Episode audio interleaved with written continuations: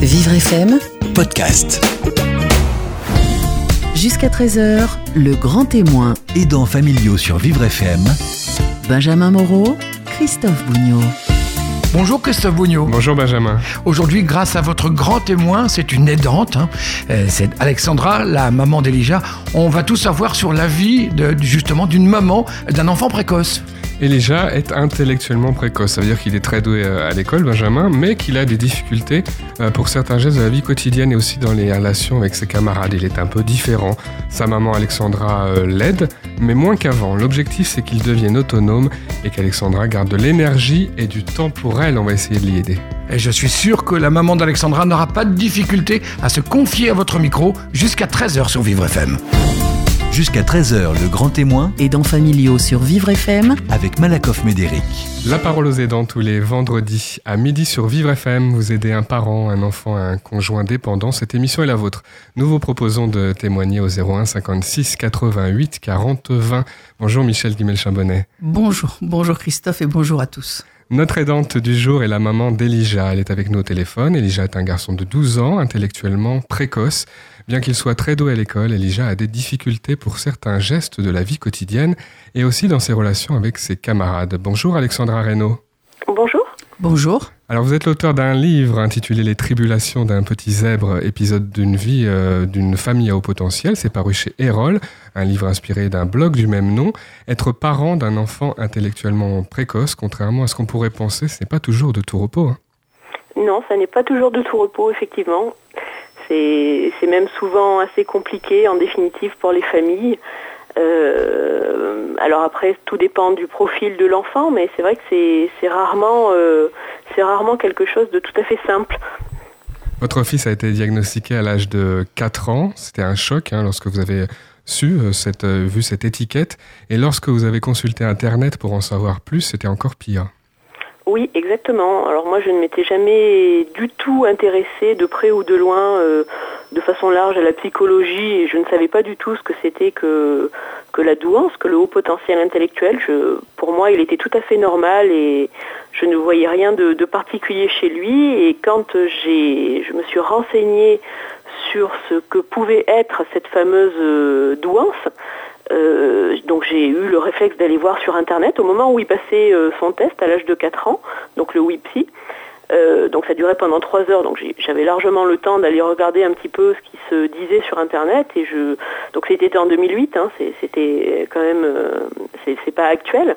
Et précisément en 2008, il n'y avait pas grand chose et ce que j'ai trouvé était assez triste et assez sombre en fait c'était, ça faisait plutôt peur et je, me suis tournée vers mon mari et je lui ai dit je- j'espère vraiment de tout mon cœur que qu'Elijah n'est pas concerné parce que ça ne donnait vraiment pas envie et c'était, assez sombre, c'était, c'était très négatif en fait. Alors aujourd'hui, Elijah est un garçon de 12 ans, il va à l'école, il a plein de capacités, mais il a quand même des difficultés. Expliquez-nous euh, pour quel geste euh, tout simple de la vie quotidienne vous êtes amené à aider votre fils? Oui, il a. Alors euh, après, encore une fois, ça dépend de chaque profil. hein. Tous les enfants euh, doués euh, sont différents. Tous les adultes doués aussi sont différents. Donc là, je parle du cas de mon fils, qui est donc. Enfin, qui, est, un cas euh, à part, euh, comme chacun d'entre nous euh, peut l'être. Donc, ses difficultés à lui ben, ont toujours été le graphisme. hein. ça, a toujours posé problème dès, dès son plus jeune âge, puisqu'il a appris à lire tout seul et à 4 ans, mais pour écrire, c'était plus compliqué. Euh, donc il a fallu remédier euh, à ça, euh, enfin en tout cas essayer d'accompagner ça, parce que remédier, c'est toujours pas aujourd'hui, il écrit toujours assez mal, mais moi aussi, et souvent les personnes à haut potentiel ont finalement le, le geste ne suit pas forcément la, rapidité de la pensée, et donc le geste d'écriture est assez, médiocre. Il a des difficultés, pas mal de difficultés sociales et relationnelles dans le sens de la compréhension des autres et dans le sens des intérêts, c'est-à-dire qu'il n'a pas forcément, il a toujours eu des intérêts décalés par rapport aux enfants de son âge, euh, et donc ça, ne simplifie pas le, le, comment dire, le relationnel quand on ne s'intéresse pas aux mêmes choses. Évidemment, c'est compliqué d'aller vers les autres ou d'accepter euh, finalement de se, de- d'entrer dans, la, dans le monde de- des autres quand on on n'est pas du tout intéressé par les mêmes choses. Alors ça lui demande euh, de s'adapter. Et puis ça vous demande aussi à vous de vous adapter euh, concrètement. Qu'est-ce que vous avez trouvé comme astuce pour l'aider alors à la fois dans ses gestes qu'il a du mal à réaliser et aussi peut-être pour mieux euh, s'assumer à l'école et mieux se défendre aussi, on peut dire? Alors dans ses gestes, euh, par exemple pour l'écriture dont je parlais tout à l'heure, là ça a été finalement c'est presque la chose la moins problématique dans la mesure où il existe des solutions assez assez simple et assez efficace surtout à mettre en œuvre. Donc euh, nous, nous avons consulté une psychomotricienne qui donc après un bilan lui a fait faire en fait tout simplement des séances euh, de, d'entraînement en motricité fine euh, pour justement acquérir les gestes d'écriture qui lui faisaient défaut parce qu'il a sauté le CP en plus, évidemment, à ce niveau-là, c'était un peu compliqué d'arriver en C1 et de devoir euh, écrire les devoirs, etc., quand euh, il avait vraiment du mal à, écrire. Donc, au niveau de l'écriture, la rééducation en, motricité fine avec un, psychomotricien, ça donne de très très bons résultats et ça l'a énormément aidé, en fait, à se remettre sur les rails, euh, parce qu'il sentait un décalage par rapport au... pour une fois, il avait un décalage, un déficit, un décalage vers le bas et c'était quelque chose d'assez inhabituel pour lui. C'est ça qu'il faut bien comprendre. Lorsqu'on a un enfant intellectuellement précoce, il a des avantages, des capacités euh, supérieures intellectuelles, mais il a aussi beaucoup de difficultés. Et c'est Michel Guimet-Chambonnet peut-être un peu déstabilisant pour des parents qui ont imaginé, euh, comme tous les parents, hein, un parcours tout tracé pour leur enfant. Oui, c'est déstabilisant pour les parents, mais c'est, je crois aussi, très déstabilisant pour l'enfant euh, qui, se, qui se rend bien compte que sur certains points, euh, il apprend plus vite, il comprend plus vite, mais sur d'autres points, il est très euh, pâteau par rapport aux autres et très malhabile. Effectivement, la psychomotricité, même la kinésithérapie, sont des, des instruments très utiles pour reprendre confiance en soi par rapport à tout ce qui est la motricité fine. Tenir un crayon, ça n'a l'air de rien, mais c'est difficile. Donc il faut, il faut apprendre à le faire. Il y a un, gros retard corporel des enfants euh, qu'on dit précoces. Donc euh, c'est important.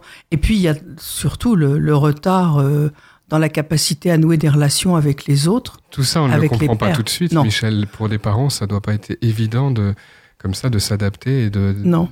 C'est difficile parce que généralement, les enfants qui sont euh, assez doués euh, donnent le change en quelque sorte. Euh, souvent, on a tendance à les, à les mettre plutôt en contact avec des adultes, puisque très vite, ils vont avoir une capacité de, réflexion intellectuelle et d'apprentissage intellectuel qui les pousse plus vers les adultes que vers les gamins de leur âge. Et donc, effectivement, on ne mesure pas tout de suite les difficultés dans lesquelles ils sont. Mais moi, je crois que ce qui est important à, garder en tête, c'est qu'ils sont souvent dans un état de grande souffrance parce que eux se rendent compte des décalages qu'il y a entre eux et, leur, euh, leurs copains de classe. Et pour vous, Alexandra euh, Reynaud, c'était compliqué d'assister à ça quand votre enfant vous disait peut-être euh, on s'est moqué de moi à l'école? Oui, bien sûr, c'est toujours compliqué euh, en tant que parent de voir son enfant souffrir. Et ce que disait Michel est, très vrai. ces, décalages euh, font souffrir euh, beaucoup d'enfants surdoués, mais en plus, ils en ont pleinement conscience. C'est-à-dire que Elijah, par exemple, à l'âge de 4 ans, avait tout à fait conscience du décalage qu'il vivait, qu'il ressentait lui avec les autres, mais aussi des décalages intérieurs qui le concernaient. Et c'est ce que le psychologue Jean-Charles Terrassier, qui a été un pionnier en France dans l'intérêt porté au surdouement, euh, a, appelé les dysynchronies. C'est-à-dire qu'en fait, il y a des niveaux de, développement qui sont assez inégaux chez les enfants à haut potentiel intellectuel, c'est-à-dire que ce qui est du domaine intellectuel justement est très développé, donc l'enfant est, en perpétuelle euh, ébullition intellectuelle dans sa tête, la machine à penser euh, fonctionne en permanence. Le niveau affectif est souvent même plus faible que la moyenne, on va dire, de l'âge biologique de l'enfant et le niveau moteur aussi. Est-ce que vous avez tout de suite confiance, conscience de ça? Est-ce que lorsqu'on a un enfant comme ça qui avance très vite intellectuellement, on n'est pas tenté de se dire, euh, il grandit très vite, euh, je peux le laisser euh, faire? Alors moi, dans mon cas, j'ai très vite lu énormément sur le sujet parce que j'avais besoin de valider, d'être sûr que ça pouvait être l'explication à ce qu'il vivait, mais surtout à ce que je ressentais, parce qu'en fait j'ai très vite compris que j'étais moi-même concernée. Et donc j'ai énormément lu sur le sujet et en lisant les, spécialistes de la question, honnêtement, en fait, j'ai très vite perçu, ayant moi-même mon propre, euh, mon propre historique aussi de, difficultés et de souffrances, qui est dû aussi à d'autres choses, puisque moi je cumule aussi avec le syndrome d'Asperger. Mais je, voilà, j'ai très vite identifié en fait qu'il faudrait l'appuyer, et je l'ai toujours fait en fait instinctivement. C'est-à-dire que nous, en tant que parents, en fait, on a, on n'a jamais voulu euh, mettre euh, Elijah, qui est donc fils unique, on n'a pas d'autre enfant, on n'a jamais voulu le mettre dans des cases, euh, mais j'ai toujours considéré justement que de toute façon, ce pourquoi il aurait peut-être plus de difficultés, bah, il faudrait l'accompagner. Enfin, ça me paraissait en fait assez évident. Qu'est-ce que vous lui dites concrètement si il est revenu de l'école, qu'il a été moqué par ses petits camarades Comment on répond à ça? C'est difficile quand même pour une maman. Oui, c'est toujours très difficile, d'autant qu'en plus, malheureusement, moi, je suis pas particulièrement. Euh, des, fois, j'ai, avec mon syndrome d'Asperger, j'ai pas forcément une connaissance. Euh, enfin, comment dire, le, relationnel avec les autres euh, est aussi quelque chose qui est compliqué pour moi, que j'ai appris au fil des années, mais qui n'est pas forcément quelque chose de que je maîtrise, on va dire. C'est pas forcément mon, sujet de prédilection, et donc c'est pas évident. Il a eu la chance quand même jusqu'à la fin du primaire euh, de ne jamais être harcelé, chahuté, etc. Il était, il était décalé avec les, par rapport aux autres, mais ça ne posait pas de problème en fait. Les problèmes ont vraiment commencé au niveau du collège. Il y a eu, on a vraiment senti un, changement, euh, une rupture très très nette dans le, dans le comportement des autres vis-à-vis de lui au niveau du à l'entrée en sixième en fait. Et là effectivement dans ces cas-là c'est c'est très compliqué parce que on ne peut pas dire à l'enfant que tout va s'arranger euh, comme ça, euh, comme par magie, parce qu'en plus, euh, il sait parfaitement que ça n'est pas le cas. On essaye de donner des trucs, de, d'aider à son intégration, mais c'est pas forcément, pas forcément évident à l'âge du collège. Michel Guimel-Chambonnet, pour aider son enfant handicapé, malade, particulier, il faut peut-être aussi pour les parents être déjà à l'aise avec ce qui se passe. Hein. Voilà, tout, ça est récent, il y a beaucoup de bouleversements, on ne sait pas toujours comment réagir et il faut pourtant pouvoir expliquer à son enfant, peut-être lui apprendre à se défendre, est-ce que c'est le, bon mot? Oui, alors euh, pour se défendre, il y a deux possibilités. L'une, c'est l'attaque, donc euh, c'est la réponse euh, du tac au tac à chaque fois que quelqu'un lui dit quelque chose de désagréable. Et l'autre moyen de défense, c'est eh bien, laisser l'eau glisser comme sur les plumes du canard. Le canard, il, il se protège, il est étanche, il faut que l'enfant apprenne que c'est pas parce qu'on dit qu'il est bête que c'est vrai qu'il est bête. Mais si le, parent, si le papa, la maman montre euh, euh, sa propre angoisse, est-ce que l'enfant va réussir comme ça à être, euh, comme vous dites, non, il, aura, il, aura beaucoup de mal. Alors, je dirais que une, une première démarche, évidemment, c'est d'aider l'enfant, de l'accompagner dans, dans le cadre d'une psychothérapie. Je pense que ça doit être le cas pour ce jeune garçon. Mais je pense que chacun des parents, euh, de son côté, pourrait aussi se faire aider pour accepter la situation et pour euh, accepter, dans, une certaine mesure, de voir son enfant souffrir et, n'avoir rien à lui répondre. C'est un apprentissage qui est extrêmement difficile, mais qui est certainement aussi une aide très précieuse pour l'enfant. Le témoignage d'Alexandra Reynaud aujourd'hui dans Vivre FM. La parole aux aidants continue dans quelques instants. À tout de suite. Vous écoutez Le Grand Témoin. Aidants familiaux jusqu'à 13h sur Vivre FM. Christophe Bougnot et Michel Guimel-Chambonnet. La parole aux aidants, c'est jusqu'à 13h sur Vivre FM. Vous aidez au quotidien un enfant, un parent, un conjoint indépendant. N'hésitez pas à contacter le standard 01 56 88 40 20 pour témoigner dans les prochaines émissions. Je suis accompagné de la psychologue Michel Guimelchin-Bonnet et avec nous aujourd'hui au téléphone Alexandra Reynaud, une aidante, maman d'Elija qui a 12 ans et qui est un enfant intellectuellement précoce. Euh, on parlait, Alexandra, du parcours scolaire euh, d'Elija qui a de l'avance en année. Il a sauté des classes. Aujourd'hui, il fait sa rentrée en seconde au lycée. Comment ça se passe? Est-ce que ça se passe mieux qu'au collège? Oui, ça se passe euh, pour l'instant très bien, bien mieux que ça ne s'est jamais passé d'ailleurs au collège. Alors, sachant qu'au collège, il, a fait deux années en établissement, plus un saut de classe, plus une année de scolarisation à domicile. puisque ça n'allait pas bien du tout à la fin de la cinquième, il parlait de suicide et enfin c'était vraiment il fallait faire quelque chose, il fallait absolument intervenir. Je, je, ne le voyais pas continuer dans ces conditions-là en fait malgré un changement d'établissement. Voilà, il était dans une grande dans une grande solitude et dans une grande incompréhension vis-à-vis des autres. Euh, et donc euh, voilà, donc il est rentré au lycée. Euh, finalement, donc il a voulu reprendre le cours de sa scolarité pour le lycée dans un établissement classique.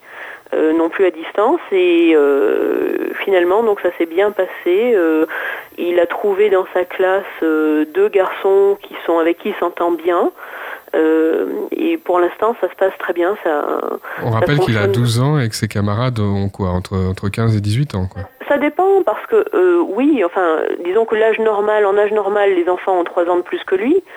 Euh, mais vous voyez, parmi ces deux camarades qu'il s'est trouvé, l'un a une année d'avance, dans une autre classe, il est il s'est fait un ami qui a deux années d'avance, donc le, les cas d'enfants avec des années d'avance ne sont pas. Alors certes, tous les enfants n'ont pas trois ans d'avance, mais c'est finalement assez fréquent de trouver aussi des enfants avec un an d'avance, par exemple, comme aussi des enfants qui ont redoublé. Mmh.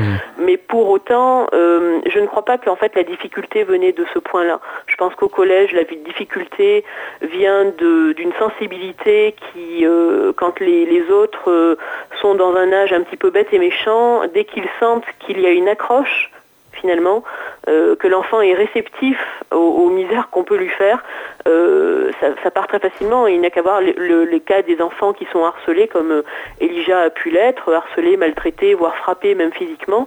Euh, c'est pas forcément que des enfants surdoués, ça peut être des enfants qui sont pour de multiples prétextes. Hein, un enfant qui a les cheveux roux, un enfant qui est un peu trop mmh. gros, trop maigre, trop voilà. Et je, pense que toute différence est euh, dès qu'on s'écarte de la norme, on devient euh, une cible potentielle pour ce, pour ce groupe finalement, pour, pour la masse. Euh, qui est comme au collège, le, groupe est très très important, les enfants fonctionnent beaucoup par groupe, c'est l'âge vraiment très très délicat. Alors Elijah n'était pas à l'école donc pendant un an, il a fait sa rentrée en, en seconde au lycée. Comment a évolué votre relation entre l'année dernière et cette année? Alors cette année, il est, va vers plus d'autonomie, évidemment, puisqu'en plus il est au lycée, et donc comme tous les élèves au lycée, il est quand même assez libre de ses, de ses allées et venues, c'est-à-dire qu'il n'y a pas euh, une surveillance comme il pouvait y avoir au collège, euh, par exemple entre midi et deux, euh, les enfants sont libres d'aller manger où ils veulent, à la cantine, chez eux, dans la rue, enfin il n'y a pas de... Voilà, donc ça, donne des libertés supplémentaires qui lui lui vont très bien parce qu'il vit beaucoup mieux sans... Il, sentait comme quelque chose de très oppressant en fait la surveillance très forte qui était exercée et même un peu arbitraire qui était exercée au, collège par les surveillants. Enfin, lui, ça, l'angoissait plus qu'autre chose. Donc ça, à ce niveau-là, il le vit très très bien, ces libertés euh, nouvelles qu'il vit au lycée. Euh, et justement, on a continué en fait finalement sur cette voie de visant à l'amener à l'autonomie. Alors même si tout n'est pas tout n'est pas parfait, hein, euh, Qu'est-ce que concrètement, par exemple, il peut il fait aujourd'hui qu'il ne faisait pas il y a encore quelques années? Eh bien, par exemple, euh, il est beaucoup plus autonome dans sa façon d'organiser son travail euh, le soir, dans les, choses qu'il a à faire, dans les devoirs, dans la préparation de, des choses. Je trouve qu'en un an, euh, il, alors, est-ce dû à la scolarisation à la maison ou est-ce simplement aussi que lui se sent mieux cette année et donc plus investi aussi dans son, travail, mais en tout cas, il est, bien plus autonome euh, au niveau de l'organisation du travail euh, et dans la gestion finalement de, de ce qu'il a à faire, même si euh, il vaut mieux que je vérifie quand même quand il fait son sac, je, vérifie pour être sûr qu'il n'ait rien oublié parce qu'il a tendance à oublier facilement euh, la trousse posée sur son sur son bureau dans la chambre ou ce genre de choses. Donc ça il faut toujours euh, enfin je, vérifie pour l'instant, mais disons que voilà, il est il est plus autonome euh, là où jusqu'à présent, en tout cas dans les deux années de collège, c'était plus il fallait être beaucoup derrière. Euh, pour l'organisation, essentiellement, c'était quelque chose qui posait plus de problèmes. Maintenant, il a toujours des difficultés, euh, par exemple au niveau praxique, euh, il ne sait toujours pas faire ses lacets. Donc en fait, nous, on a toujours trouvé des, des moyens de parer à ces difficultés. Par exemple, pour les lacets, ben, on a pris des lacets, des lacets particuliers euh, élastiques euh, autobloquants, en fait, euh, qu'on va trouver sur les, les, sites spécialisés ou sur Internet. Ça, ce sont de bonnes astuces qui peuvent servir à tous ceux qui nous écoutent et pas seulement sur cette difficulté-là, c'est vrai. Non, et, et en plus, c'est quelque chose, moi j'ai bien vu qu'en définitive, en trouvant des solutions comme ça, des petites solutions qui finalement n'ont pas l'air de grand-chose, mais qui vont euh, le, remettre dans, quelque chose de plus, dans une certaine normalité, euh, c'est un soulagement pour lui. Et je pense pour, tous les, pour toutes les personnes qui sont concernées par ce genre de difficultés. C'est-à-dire que ne pas s'arrêter au problème et simplement le contourner, nous, c'est ce qu'on a toujours fait et c'est quelque chose qui fonctionne bien parce que ça lui permet de ne plus penser qu'à ça. C'est-à-dire que si toute la journée il se dit je ne sais pas faire les lacets, quand mon lacet va se défaire, euh, ça va être une horreur, je ne vais pas réussir à le, réattacher, etc. C'est pas vivable en fait. Donc euh, ce genre de solution, ça permet de se soulager du problème et de, et de vivre euh, tranquillement parce qu'en définitive, c'est pas très grave qu'il sache faire ses lacets ou pas. Et de lui permettre aussi peut-être de progressivement s'y mettre euh, lui aussi. Alors Michel, on l'a compris, les aidants familiaux, les parents sont pleins de ressources, hein, euh, pleins d'imagination. C'est dans le but aussi de permettre à l'enfant d'en faire un maximum. Il faut pouvoir, comme nous le dit euh, Alexandra, cette maman, Alexandra Reynaud, permettre à son enfant d'être autonome au maximum. Bien sûr, mais on pourrait aussi apprendre à cet enfant et à tous les autres qui sont dans des situations analogues à dire à son voisin de, table au collège euh, Est-ce que tu peux me refaire mon lacet? Je sais pas le faire. Voilà. Et apprendre à l'enfant à demander de l'aide. Parce que si, si lui dit, s'il lui explique Je sais pas parce que je ne peux pas, parce que mes mains fonctionnent mal, euh, je pense que le voisin va le faire, sans, comme ça, rapidement. Et c'est aussi une façon de s'intégrer dans le groupe avec ses propres caractéristiques. Euh, et peut-être qu'un jour, euh, le voisin, lui, il aura besoin d'un coup de main euh, sur le devoir de maths et il dira Dis-moi, là, j'ai pas compris, qu'est-ce qu'il faut faire L'équation, il faut la... on la fait comment? Mmh. Donc, ça veut dire aussi donner des trucs. Il y a tout ce qui concerne les trucs et ficelles, bien sûr, mais aussi tout ce qui concerne la relation à l'autre. Comment aider son enfant à ne plus avoir peur d'affronter l'autre et le regard de l'autre. Alors on va essayer de parler de la suite, euh, de l'avenir d'Elijah. Un mot d'abord sur les, démarches qu'il pourrait faire, euh, que vous pourriez faire auprès de la MDPH, c'est-à-dire la Maison départementale des personnes handicapées, qui reconnaîtrait euh, ses, difficultés liées à, son, à, sa particularité. pour lui, c'est difficile. Hein. Il ne veut pas entendre parler de ces démarches auprès de la MDPH. Exactement, il ne veut pas et je me permets de modérer vraiment ce que Michel a dit auparavant, c'est-à-dire que dans la théorie, c'est une jolie idée hein, de, demander de l'aide à son voisin, mais dans la réalité vraie des collégiens d'aujourd'hui et ou des lycéens, enfin des lycéens, ça semble plus apaisé au lycée, mais euh, il y a une violence en fait au, collège parmi les enfants qui, est telle que euh, montrer la moindre petite entre guillemets faiblesse ou différence, c'est s'exposer en fait à énormément de, je veux dire, Elijah a vécu euh, réellement ce que c'est que d'être frappé, harcelé, traité d'un télo comme si c'était quelque chose de dégradant. Euh, donc en fait, euh, dire à son camarade de classe, je ne sais pas faire mes lacets, alors que le camarade, par exemple, euh, se moque déjà de la différence d'âge ou euh, se moque euh, du fait qu'Elijah ait lu le livre comme le professeur l'a demandé alors que les autres l'ont pas fait. en, réalité, ça, ça n'est pas tellement faisable. Voilà. Peut-être un, conseil qui peut marcher dans les petites classes, effectivement. Elijah aspire plutôt à être un enfant, comme on dirait, classique, normal, qui est un mot qu'on n'aime pas du tout ici à Vivre FM, plutôt qu'à assumer euh, sa particularité et donc euh, le handicap qui peut aller avec alors, c'est, pas tout à fait ça. C'est-à-dire que, par exemple, là, cette année, euh, il a dit finalement très ouvertement, au bout d'une semaine, l'âge qu'il avait, et ça ne lui a pas posé problème. Et d'ailleurs, ça l'a beaucoup aidé, ça, l'a mis en confiance d'avoir dans sa classe parmi les deux amis qu'il s'est trouvé, euh, l'un d'eux a une AVS et travaille sur un ordinateur, donc il a une reconnaissance, euh, je pense, auprès de la MDPH pour des troubles auxiliaire de vie scolaire, une personne qui aide dans, la classe. Hein. Exactement. Et, ça l'a mis en confiance parce qu'en fait, il, il, a senti que les autres euh, ne jugeraient pas sa différence. Donc lui n'a jamais eu honte ou n'a jamais eu peur d'afficher euh, qui il était ou ses difficultés. Le problème, c'est qu'il en a par ailleurs souffert au collège et souffert énormément. Il sait ce que ça peut donner en termes de violence parmi les enfants. Et donc, il, est, voilà, il, était sur la réserve pendant mhm. quelques jours. Mais effectivement, par exemple, il ne veut pas de, il ne veut pas d'aide, de reconnaissance d'aide auprès de la MDPH, euh, parce que plus tard, il voudrait être pilote et qu'il pense aussi que ça pourrait être euh, quelque chose qui pourrait l'handicaper, c'est-à-dire que le regard de la société qui est posé sur une forme de handicap, sur la différence, sur tout ce qui s'éloigne de la norme, effectivement, c'est souvent quelque chose, c'est souvent un regard péjoratif en définitive, et les jugements vont très très vite en fait à être émis. Alors on peut comprendre ce point de vue, hein, bien sûr, et ceux qui nous écoutent l'expriment de temps en temps, les aidants qui témoignent dans l'émission. Michel, plus généralement, pas pour Elijah, mais pour tous les enfants euh, qui sont en situation de handicap et pour les parents qui sont amenés les aider, on peut dire quand même aussi que euh, une reconnaissance du handicap, ça débloque pas mal de choses parfois pour d'autres difficultés. Ah oui, bien sûr. Bah, déjà, ça, permet euh, dans certains cas euh, d'avoir un macaron et de pouvoir garer la voiture sur certaines places. ça permet parfois aussi d'avoir une aide financière. Il y a des familles où l'aide financière est importante. Dans certains cas, comme dans le cas de l'AVS, ça permet d'avoir une aide humaine.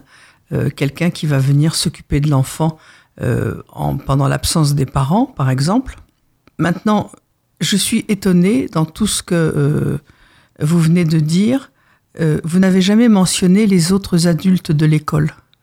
Et peut-être aussi que quelques explications auprès des adultes et quelques explications des adultes auprès des enfants auraient pu atténuer les difficultés d'Elijah euh, comme c'est le cas, enfin moi je crois que je, le dis presque chaque fois, de toute façon, quand on ne parle pas, quand on ne sait pas, on a peur. Et quand on a peur, on rejette. Donc la meilleure solution, de toute façon, c'est d'expliquer ce qui se passe, d'expliquer à la fois l'avance intellectuelle et le retard moteur. Enfin, c'est de présenter les choses aussi simplement que possible, justement pour qu'il n'y ait pas euh, tous ces phénomènes de rejet. Il y en aura forcément encore un petit peu, mais probablement moins. Alexandra Reynaud, on vous propose et on propose à ceux qui nous écoutent de découvrir euh, votre livre Les, les tribulations d'un petit zèbre, épisode de vie d'une famille à haut potentiel intellectuel. C'est paru chez Erol et le blog du même nom, Les tribulations d'un petit zèbre. Merci beaucoup Alexandra pour votre témoignage. Au revoir. Au revoir. Dans quelques instants, c'est la dernière partie de l'émission. Michel Guimel-Chambonnet répond à vos questions Internet et Facebook. À tout de suite de la parole aux aidants. Midi 13h, le grand témoin. Aidants familiaux sur Vivre FM. Christophe Bougnot et Michel Guimel-Chambonnet. La parole aux aidants, c'est jusqu'à 13h, comme tous les vendredis. Avec vos questions maintenant, questions posées sur vivrefm.com, sur la page Facebook également, la psychologue Michel Guimel-Chambonnet vous répond. Valério nous écrit du Plessis-Robinson. Peu de temps après que ma femme euh, soit tombée malade, je me suis retrouvé au chômage. Tout naturellement, j'ai utilisé ce temps libre pour l'aider au quotidien et sans m'en rendre compte, je me suis éloigné de la possibilité de travailler. J'ai maintenant, euh, comme on dit, un trou de deux ans dans mon CV. Je voudrais retravailler. Ma femme me dit qu'elle va s'ennuyer. Je suis un peu coincé par l'histoire. Que faire? Eh bien, expliquer à son épouse que on va trouver des solutions, on va trouver quelqu'un pour lui, euh, comment dire, pour lui rendre visite, pour euh, être proche d'elle, et que effectivement, euh, ce monsieur va se remettre à chercher activement du travail et travailler. Pour plusieurs raisons. La première, c'est que ils ont besoin l'un comme l'autre d'avoir des revenus pour continuer à vivre. C'est une bonne raison pour travailler. Ça, c'est la première chose. Et puis, la deuxième chose, c'est que même s'ils ils ont eu cette phase de, tête à tête pendant deux ans, euh, il ne me paraît pas souhaitable que ça perdure et je crois qu'ils ont besoin aussi de s'aérer l'un de l'autre. C'est très important de pouvoir rencontrer d'autres personnes, de pouvoir se raconter le soir ce qu'on a fait dans la journée, qui on a vu, à quoi on a pensé, quelle émission on a écouté à la radio ou on a vu à la télévision. Enfin, avoir quelque chose aussi pour alimenter la relation être euh, face à face euh, tout le temps, toute la journée, c'est pas forcément souhaitable. elle va euh, s'ennuyer et lui a eu l'impression d'être éloigné de l'emploi. Juste, je voudrais vous poser une question, Michel, justement par rapport à ce trou de deux ans dans le CV. Quand on est aidant, on est vraiment devenu bon à rien ou est-ce qu'on a appris des choses au contraire? Alors, on a appris beaucoup de choses. On n'est certainement pas devenu bon à rien, mais il est vrai que les employeurs euh, éventuels, euh, futurs, vont dire mais qu'est-ce que vous avez fait pendant deux ans faut leur Donc, expliquer. je crois qu'il faut dire très simplement mon épouse a eu un accident et je me suis je suis tombé au chômage à ce moment-là, je me suis occupé d'elle. Mais il faut le dire en, en montrant aussi ce qu'on a pu apprendre pendant cette période, parce que finalement, euh, c'est une période où chaque aidant le dit bien, euh, il apprend forcément à gérer énormément de choses. Je vais redire ce que j'ai déjà dit pl- plusieurs fois. Le monsieur qui nous avait expliqué qu'il était devenu euh, le directeur d'une petite euh, entreprise, d'une PME. Il avait dit, je gère les venues de- des uns et des autres. euh, à que le kiné ne soit pas là en même temps que l'infirmier, etc. Donc, effectivement, ça, ça permet d'apprendre aussi quelque chose de la gestion du personnel, quelque chose de l'organisation d'un organisme, d'une institution. Enfin, y a- on apprend beaucoup de Et on choses, peut écrire ça sur le CV, Mais je pourquoi crois, pas je crois, tout à fait. Question des aidants familiaux, vos questions sur vivrefm.com. Karim nous écrit du 11e arrondissement de Paris. Je ne, suis, je ne sais plus quoi faire car notre fille a une myopathie et que ma femme n'arrête pas de la protéger et de tout faire à sa place. Je n'ai même plus mon mot à dire, je ne peux plus emmener ma fille à la piscine par exemple. Je promets de la porter tout le long comme il faut dans l'eau, mais ma femme dit que c'est dangereux pour sa sécurité. Qu'est-ce qui ne va pas chez elle? Est-ce que ma fille risque de régresser à cause de cette attitude? Malheureusement, oui, cette, euh, cette réflexion du père euh, de l'enfant euh, est plausible. C'est vrai. Si on n'aide pas un enfant à s'autonomiser, il ne régressera peut-être pas, mais il n'avancera pas non plus. Donc, il faut absolument sécuriser la maman pour qu'elle arrête de, voir euh, tout le pire qui peut arriver et, que du coup, elle arrête aussi de surprotéger son enfant et qu'elle lui permette de- d'essayer, de- d'expérimenter par elle-même un certain nombre de choses. D'autre part, euh, ce monsieur doit aussi euh, demander à son épouse d'avoir plus confiance en lui. Il, il se sent autant responsable que, que son épouse de l'enfant. Euh, on peut penser qu'il va, il va pas le- l'emmener dans des situations dangereuses. S'il l'emmène à la piscine, il sait bien ce qu'elle peut faire et ne pas faire. Donc, euh, bon, et puis si la maman en a envie, ben, elle peut aussi aller avec eux à la piscine. C'est presque une tentation naturelle qu'il faut combattre Ah, que de fait. protéger un enfant que- qu'on a eu et Bien dont on est quand même très triste qu'il soit pas qu'il ait des difficultés euh, qu'il ne soit pas complètement qu'il n'ait pas les mêmes possibilités qu'un autre que enfant. les autres, bien sûr. On, on compense. Alors, on compense pour plusieurs raisons. On compense parfois parce que ça va plus vite. Parce que quand quelqu'un a du mal à, à ses chaussures, par exemple, c'est vrai que si vous vous mettez euh, à genoux et hop, vous faites euh, les lacets de chaussures vous-même, ben, c'est 20 secondes. Euh, si l'enfant le fait tout seul, ben, ça peut prendre 5-10 minutes. Donc, c'est toute une organisation. Il faut apprendre à réfréner ses, ses mouvements. Il faut toujours être présent, mais suffisamment éloigné pour que l'enfant prenne des risques. Alors, on lui met pas une boîte d'allumettes euh, dans les mains euh, quand il n'est pas encore en âge ou qu'il n'a pas la capacité physique de gratter l'allumette, évidemment.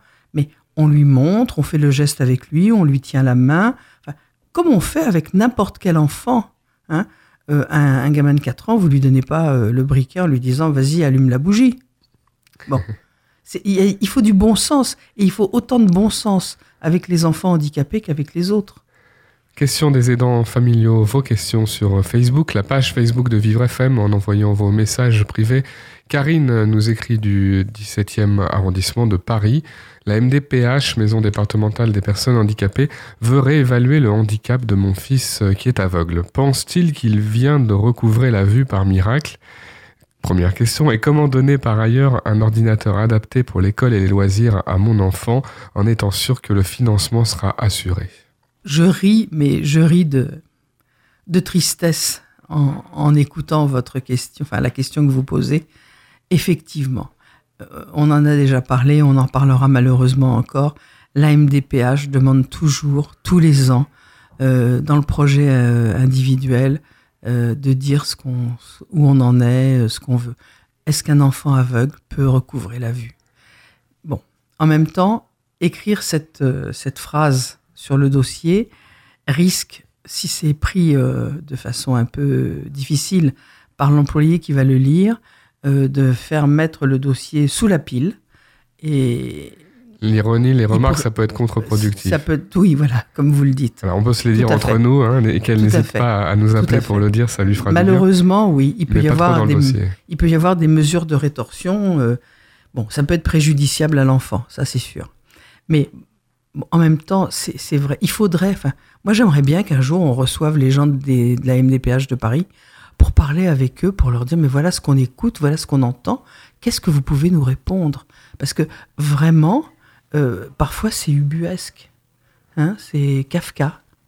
Alors, en ce qui concerne l'ordinateur, ben, je pense qu'il faut d'abord demander euh, s'ils sont d'accord pour euh, le financer, dans quelles conditions, à quelle hauteur, parce que peut-être qu'ils vont pas tout faire et qu'ils vont dire aux parents, vous payez une partie, on payera le reste. Mais il faut effectivement s'assurer qu'ils vont demander cet argent, enfin, qu'ils vont donner cet argent suffisamment rapidement pour ne pas euh, mettre en danger le budget familial. Vos questions sur vivrefm.com, questions des aidants familiaux. Euh, Michel y répond chaque vendredi. Kevin nous écrit de Strasbourg. J'ai 18 ans et je m'occupe de ma mère qui est en fin de vie, atteinte euh, d'un cancer. Je me sens très seul pendant cette période et j'ai même très peu d'argent puisque évidemment tout est bloqué avant euh, son décès. Puis-je être payé pour l'aide que je procure à ma mère d'une façon ou d'une autre et comment m'en sortir? Ce serait dommage de devoir arrêter mes études pour travailler. Oui, alors il peut toucher, enfin, plus exactement, je pense que sa mère peut toucher une indemnité qui s'appelle APA, aide personnalisée à l'autonomie, et cette aide, elle peut elle peut être octroyée à la dame par le, biais de l'assistante sociale du secteur. Et effectivement, avec cet argent, le jeune homme peut se payer parce que la personne handicapée ou malade qui reçoit cette aide APA peut la, donner en paiement à la personne qui s'occupe d'elle.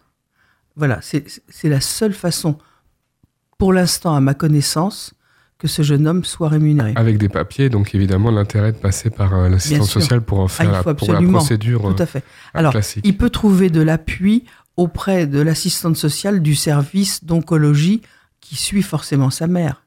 Si elle a un cancer, elle est suivie dans un centre hospitalier et là, il peut demander de l'aide euh, au service. Il y a une particularité, hein, parmi les maigres aides aux aidants, il y a parmi ces, ces, ces, critères la fin de vie où, où des choses se débloquent Alors, un peu plus que d'habitude. Oui, mais alors, en ce qui concerne la fin de vie, c'est surtout un- une possibilité de congé par rapport au travail, ce qui n'est pas le cas de ce jeune homme de 18 ans qui fait ses études. Mhm. Ne pas rester seul, c'est ce qu'on peut lui conseiller aussi dans cette euh, épreuve qui n'a pas l'air euh, simple hein, pour lui. Bien sûr. ben, alors, il y a une association sur les, qui, qui concerne les jeunes aidants. Euh, il peut trouver ce, cet organisme euh, en regardant sur Internet. Jade, Jeunes- Oui, voilà. jeunes aidants, oui. Oui, c'est ça. Et je pense que ça, c'est un, c'est intéressant parce que il va rencontrer malheureusement d'autres tr- très jeunes comme lui euh, qui, qui sont dans la même situation. Et peut-être ça va aussi lui donner des informations sur ce qu'il peut espérer avoir euh, ou, ou faire. Vous l'avez entendu, vous pouvez poser toutes euh, les questions que vous souhaitez à la psychologue Michel Guimel-Chambonnet sur vivrefm.com, sur la page Facebook de VivreFM en envoyant un message. Vous pouvez aussi, et c'est encore mieux, témoigner dans l'émission, parler de vos difficultés, être conseillé. 01 56 88 40 20, c'est le numéro de téléphone du standard de Vivre FM. 01 56 88 40 20. Merci Michel. Au revoir Christophe. Vivre FM Podcast.